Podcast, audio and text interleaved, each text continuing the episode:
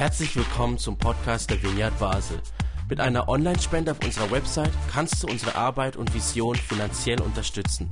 Vielen Dank fürs Mittagen und viel Spaß beim Zuhören. Ähm, wenn man einen Input, eine Predigt hält, dann gibt es unterschiedliche Ansätze, wie man da rangehen kann. Und ähm, ich habe jetzt heute nicht eine tief exegetische Textauslegungspredigt geplant. Ich sage das extra, weil worüber ich sprechen möchte, ich hatte in der Vorbereitung einfach stark den Eindruck, das ist ein Wort von Gott für vielleicht für alle von euch, vielleicht für einige von euch. Und darum möchte ich das auch nicht auseinanderpflücken, sondern einfach so weitergeben. Und ich bitte euch, mit offenem Herzen zu hören und Gott zu fragen, hat Gott vielleicht dir etwas zu sagen? So nach dem Motto, prüfet alles und das Gute behaltet. Okay? Also, wir leben ja in einer Zeit, wo so viel aufgebrochen wird und durcheinander ist und Fragen dastehen von Klima und Krieg und Banken und Corona und, und, und. Die Liste wäre fast unendlich und das wirft so viele Fragen auf. Es verändert sich gerade ganz viel in unserer Gesellschaft. Und wenn sich viel verändert, dann ist immer so die Frage, was heißt das? Was geschieht jetzt? Da kommt Angst auf, da wird, was, wird uns was weggenommen, da verlieren wir vielleicht was und man kann das ganz unterschiedlich daran gehen. Und nun beim Überlegen, beim Vorbereiten kam mir so ein Vers in das Herz, wo ich glaube, Gott möchte uns da was sagen. Und zwar steht dieser Vers in Jesaja 43, Vers 19.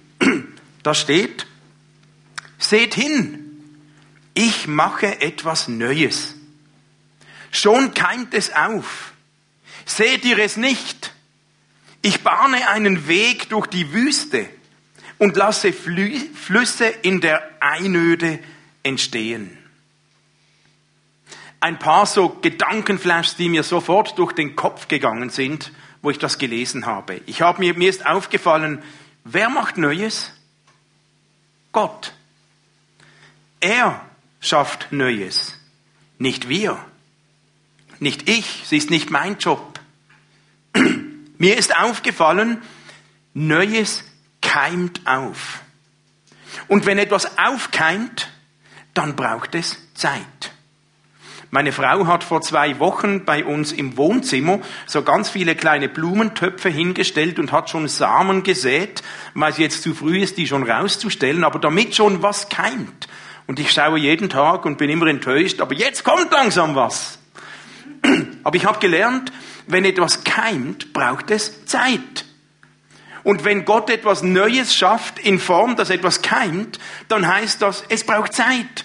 Das geht nicht, paff, und jetzt ist hier. Das geht langsam. Und das fordert mich gerade raus. Wenn was Neues entsteht, dann möchte ich so schnell wie möglich sehen, was und sofort ernten. Nein, es braucht etwas Zeit. Mir ist aufgefallen, der Jesaja sagt hier, es entsteht Neues, einen Weg durch die Wüste und Flüsse durch die Einöde. Das heißt, das Umfeld, wo Neues entsteht, ist gerade Wüste und Einöde. Es ist nicht schon Aufbruch und Frühling, sondern Wüste. Und jetzt sagt er, es entsteht Neues. Und was macht er neu? Einen Weg, einen Fluss, für mich so Bewegung. Es ist nicht einfach nur ein Zustand, sondern Bewegung. Ein Weg. Und als Jesaja das geschrieben hat und gesagt hat, ich sage nachher noch was dazu, das Volk Israel damals, die haben noch nichts gesehen von diesem Fluss und von diesem Weg. Die haben nur Einöde und Wüste wahrgenommen.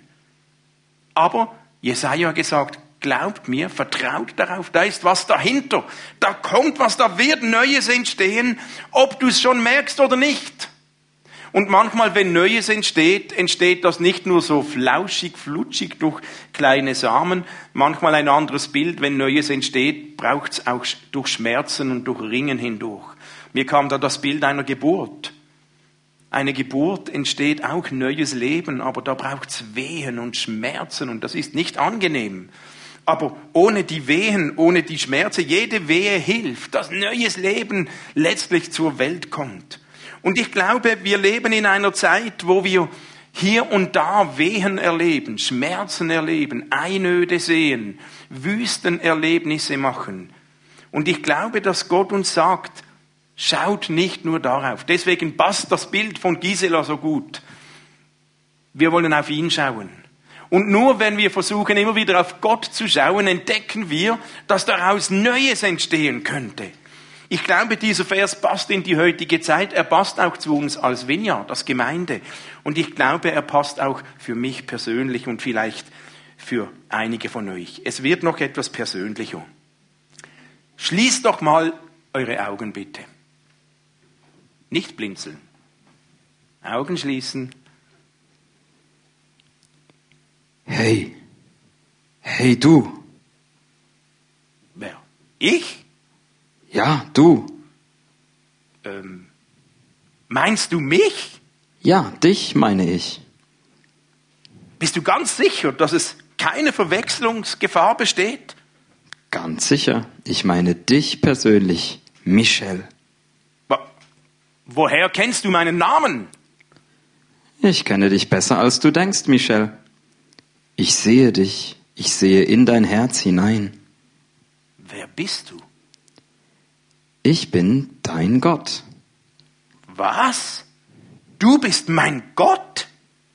Und du, und du redest mit mir? Pah, das nenne ich mal eine Überraschung. Richtig erkannt. Ich rede mit dir, Und warum? weil ich dich geschaffen habe. Du bist meine Erfindung. Und als dein Erfinder habe ich ein großes Interesse daran, mit dir zu reden. Deswegen rede ich mit dir. Ich habe dir etwas zu sagen. Ho, jetzt wird's ja spannend. Na gut, was genau hast du mir denn zu sagen? Fürchte dich nicht, denn ich habe dich erlöst. Ich habe dich bei deinem Namen gerufen, du bist mein. Wenn du durch Wasser gehst, will ich bei dir sein, dass dich die Ströme nicht ersäufen sollen. Und wenn du ins Feuer gehst, sollst du nicht brennen, und die Flamme soll dich nicht versengen.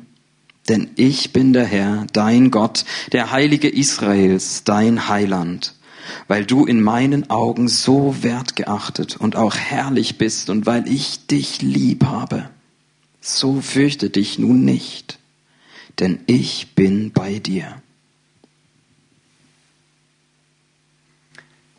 Gut, ihr dürft die Augen wieder öffnen. Hier brechen wir ab. Ein kurzer Auszug aus dem Dialog Gottes mit seinem Volk zur Zeit von Jesaja. Der Prophet Jesaja gibt Gottes Worte an Gottes Volk Israel weiter. Und dieses Volk befindet sich zu der Zeit im alten Babylon verschleppt als Gefangene des babylonischen Königs Nebukadnezar. Und in diese Situation hinein, Wüstenfeeling, spricht Gott, fürchte dich nicht, denn ich habe dich erlöst. Ich habe dich bei deinem Namen gerufen, du bist mein. Jetzt, das lesen wir so und denken, das tönt ja nett. Aber Gott kündet seinem Volk in der Gefangenschaft Erlösung an. Gott kündet seinem Volk Errettung, Befreiung aus Babylon an. Und er spricht so, als sei das alles schon passiert. In Wirklichkeit aber steht es noch bevor. Das heißt, Gott schaut aus der Zukunftsperspektive auf die Ereignisse. In Gottes Augen ist die Befreiung und Erlösung aus seiner Perspektive bereits geschehen. Für Israel bedeutet das, Erlösung wird ganz sicher stattfinden. Ob du dich jetzt noch in der Einöde oder in der Wüste befindest, ob du siehst oder nicht, aus Gottes Perspektive, es wird stattfinden, es ist Verlass darauf. Und ich meine, dieses Wort dürfen wir für uns nehmen. Vielleicht fühlst du dich ja im Moment auch in deinem Leben irgendwo gerade gefangen. Vielleicht fühlst du dich selbst auch gerade in der Wüste oder in der Einöde. Vielleicht brauchst du im Moment auch irgendwo gerade Erlösung und du siehst noch nichts davon. Dann darfst du und das möchte ich so übertragen, diese Aussage auf dich persönlich nehmen. Dann sagt Gott dir, fürchte dich nicht, denn ich habe dich erlöst aus deiner Not. Ich habe dich bei deinem Namen gerufen, du bist mein. Ich habe dich bei deinem Namen gerufen. Pia, ich habe dich bei deinem Namen gerufen. Thomas, Roger, Matthias, Patrick, Selin, Diana, Chrissy, Barbara. Der Name macht einen Menschen erst zu einer Person. Wer ohne Name ist, ist ein Niemand. Und erst der Name macht doch den Mensch zum jemand. Und dieser jemand hat einen bestimmten Name, eine ganz bestimmte Lebensgeschichte, die sonst niemand hat. Er hat eigene Begabungen, eigenen unverwechselbaren Charakter, eigene Macken, ein eigenes Aussehen. Das alles ist mit einem Namen verbunden und wenn ich einen Namen ausspreche, ich sage Markus, dann, hups, dann schaust du und hörst du plötzlich aufmerksamer. Weil dann denkst du, oh, jetzt spricht mich jemand persönlich an. Wenn ich jemand anspreche, regular, dann sagt das auch, ich kenne dich. Du bist für mich nicht irgendwer. Ich weiß von dir. Und Gott sagt, ich meine dich ganz persönlich, wenn ich dich anspreche. Und ich glaube, Gott ruft dich beim Namen. Gott ruft nicht allgemein in die Masse hinein, hallo, ist da irgendwer? Das ist nicht Gott. Gott ruft persönlich. Gott sagt, Katja, Rachel, Bernadette. Und wenn Gott dich persönlich ruft, dann heißt das auch, Gott kennt dich. Gott kennt deinen Namen. Er kennt deine Geschichte. Er weiß um alles, was dich ausmacht wenn wir zurückblenden, und so hat Gott auch Israel gerufen. Sagt Israel, ich habe dich bei deinem Namen gerufen. Nun, Israel war in Babylon damals gerade so ein ziemlich bemitleidenswerter, jämmerlicher Haufen. Die haben ihren Gott verlassen, die waren gefangen genommen, die hatten keine Hoffnung mehr, sie waren unterdrückt, ein fremdes Volk in einem fremden Land. Israel war gerade alles andere als ein angesehenes, starkes Volk. Aber nun kommt Gott mit seiner Sicht, ich sehe, ich sehe schon in die Zukunft. Und Gott sagt, ich habe eine andere Perspektive für dich. Und Gott sagt, fürchte dich nicht, ich habe dich erlöst, nicht weil du so toll und ein starkes Volk bist, sondern Gott erlöst sein Volk, weil er es liebt. Und einfach weil er es liebt, ist Israel wertgeachtet. Herrlich gemacht, sagt Gott.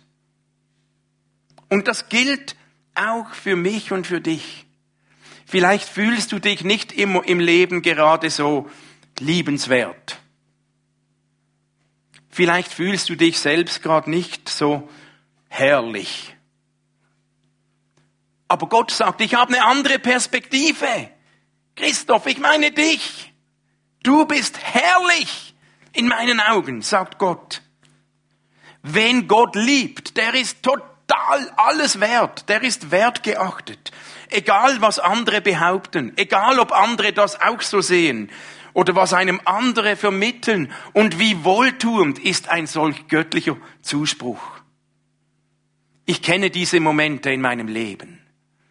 Und ich habe solche Momente, wo ich mich alles andere als herrlich fühle. Ich habe solche Momente, wo mein Selbstwert so die kritische Grenze auch unterschreitet. Und ich merke, wenn ich beginne, dem Raum zu geben, dann rede ich mich selbst schlecht. Dann fahren Gedanken wie Karussell in meinem Hirn. Du bist ein Versager. Was du hast, was hast du denn schon? Was hast du denn schon geschafft? Du machst zu wenig, die anderen machen alles besser. Schau doch dich selbst an, du hast versagt, du kannst das nicht, du bist am falschen Ort. Ich kenne solche Gedanken.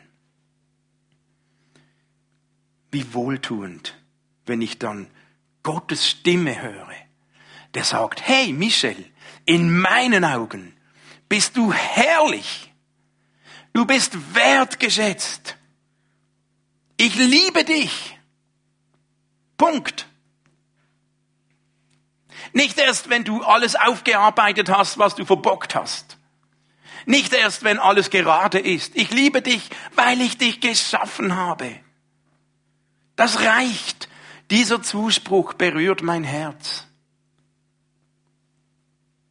Und den finde ich immer wieder, wenn ich es schaffe, nach dem Bild von Gisela am Anfang, nicht nur auf mich oder auf meine Gedanken und meine Sorgen zu schauen, sondern auf ihn zu schauen.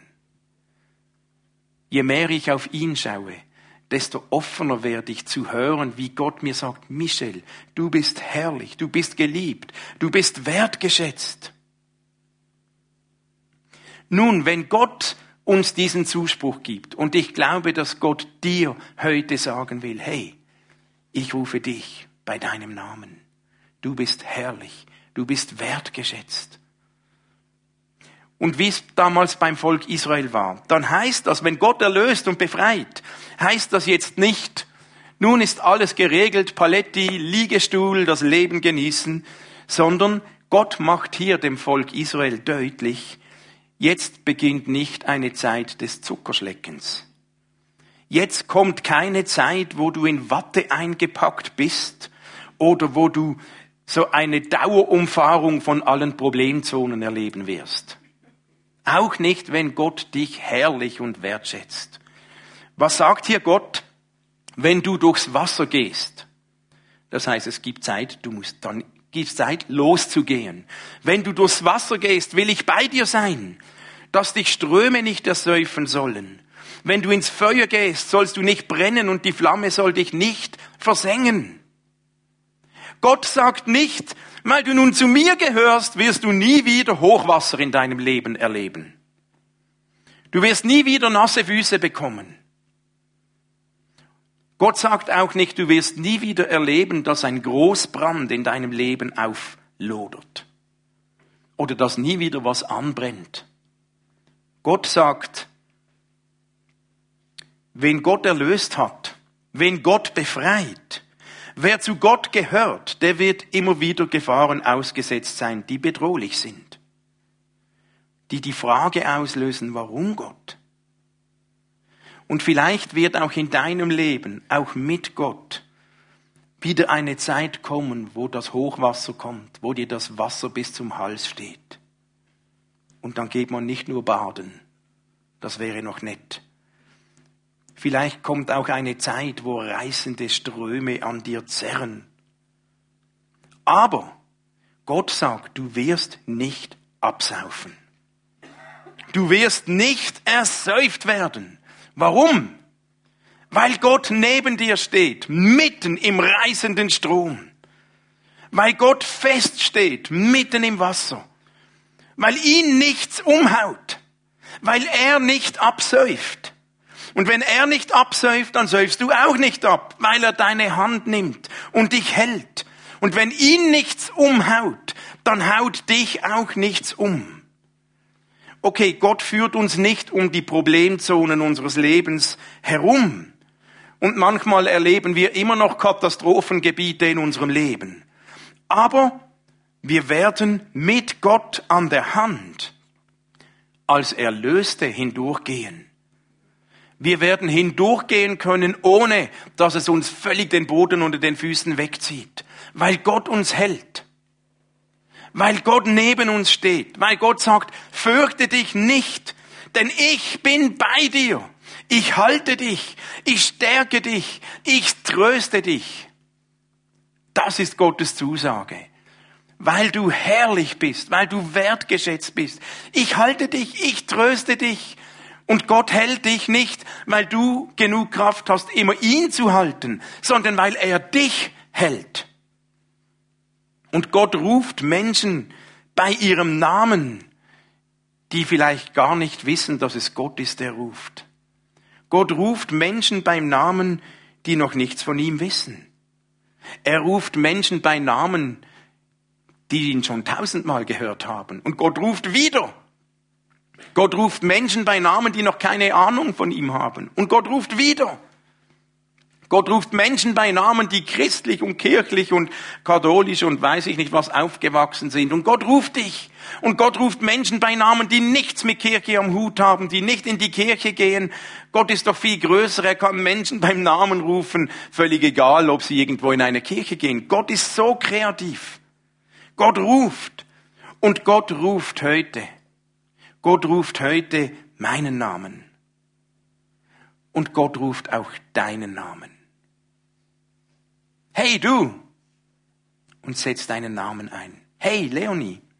Gott meint dich. Da ist ein Gott, der hat es auf dich abgesehen. Weil er dich liebt. Weil du es wert bist, dass Gott alles gegeben hat. Egal, wie du dich gerade fühlst. Vielleicht erlebst du Momente in deinem Leben, wo du dich gerade übersehen fühlst. Vielleicht sind Menschen oder irgendwer in deinem Leben, der dich ständig übergeht und übersieht. Das tut weh, wenn man übersehen wird. Dann sagt Gott dir, ich sehe dich. Und wenn Gott sagt, ich sehe dich, dann meint er nicht nur optisch, dann meint er, ich kenne dein Herz, ich kenne deine Seele, ich kenne dein Inneres, ich kenne dich durch und durch. Ich kenne dich vom ersten Tag an, seit es dich gibt, ja schon vorher. Gott sagt, ich kenne dich, ich sehe dich und ich bin da. Vielleicht nimmst du es nicht immer wert, aber ich bin da, auch wenn du es nicht wahrnimmst. Vielleicht fühlst du dich gerade so als Versager. Vielleicht fühlst du dich gerade das Theorie. Gott ist weit weg von mir. Gott sieht dich und ruft deinen Namen. Vielleicht fühlst du dich gerade stark und motiviert und gesegnet und denkst, mit Gott kann ich Mauern überspringen. Gott sieht dich und Gott ruft deinen Namen. Vielleicht fühlst du dich gerade traurig und denkst, kann nicht sein, dass er mit mein, mich meint. Gott sieht dich und er ruft deinen Namen. Gott hält dich und das gibt Sicherheit. Und ich denke Gott, wir haben das vor langer Zeit schon mal gemacht. Wer mag sich noch erinnern, da gibt's so den römischen Handschlag. Darf ich mal, Gisela, kommst du schnell zu mir? Kennt jemand den römischen Handschlag? Okay, ein paar wenige noch. Wir geben uns ja so die Hand. Und wenn dann, wenn man loslässt, blub, dann ist man los. Die Römer haben sich so die Hand gegeben. Und das ist ein Bild, wie Gott uns hält und sieht. Nun, in unserer Kraft, manchmal haben wir nicht genug Kraft zu halten. Lass mal los. Und wenn du nicht genug Kraft hast zu halten, Gott hält dich. Weil Gott sagt, ich lasse nicht los weil du es wert bist, weil ich neben dir stehe. Danke. Mach das doch mal kurz mit deinem Gegenüber. Haltet euch mal so die Hand und dann lässt einer los und der andere hält. Nicht beide gleichzeitig loslassen. Und dann wechselt. Aber dass ihr mal, dass ihr das Gefühl habt, wie es ist, ich lasse los, aber ich bin gehalten. So ist Gott. Manchmal sind wir zu schwach, um immer noch an Gott festzuhalten, dann sagt Gott, kein Problem, weil ich lasse nicht los, weil ich sehe dich, ich rufe dich bei deinem Namen. Du bist herrlich, du bist wertgeschätzt, ich liebe dich. Gott ruft dich jetzt, hier, heute. Und Till, ich fände es toll, wenn du schon ein paar Takte Musik spielen könntest. Lasst uns doch zwei Minuten einfach still sein und gebe euch Zeit, wie antwortest du Gott? Gib Gott eine Antwort. Gott ruft dich jetzt bei deinem Namen. Nütz diese Zeit innerlich für dich, wie es dir auch irgendwie geht, einen Moment darauf zu reagieren.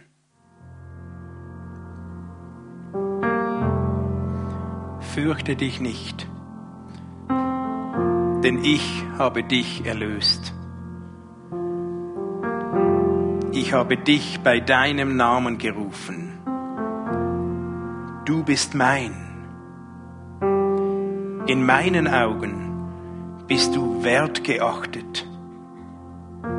In meinen Augen bist du herrlich. Ich liebe dich. Danke, Jesus, dass du das zu mir sagst. Danke, dass du das zu jedem von uns sagst.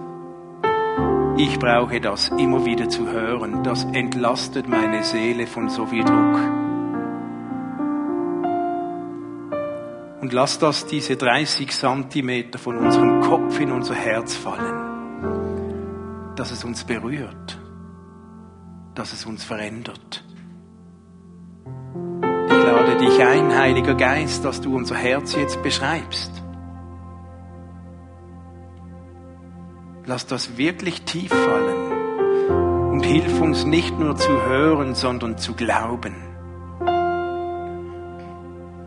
Danke, dass ich, dass wir es wert sind, dass du alles gegeben hast, weil du uns liebst. Danke, dass du da bist.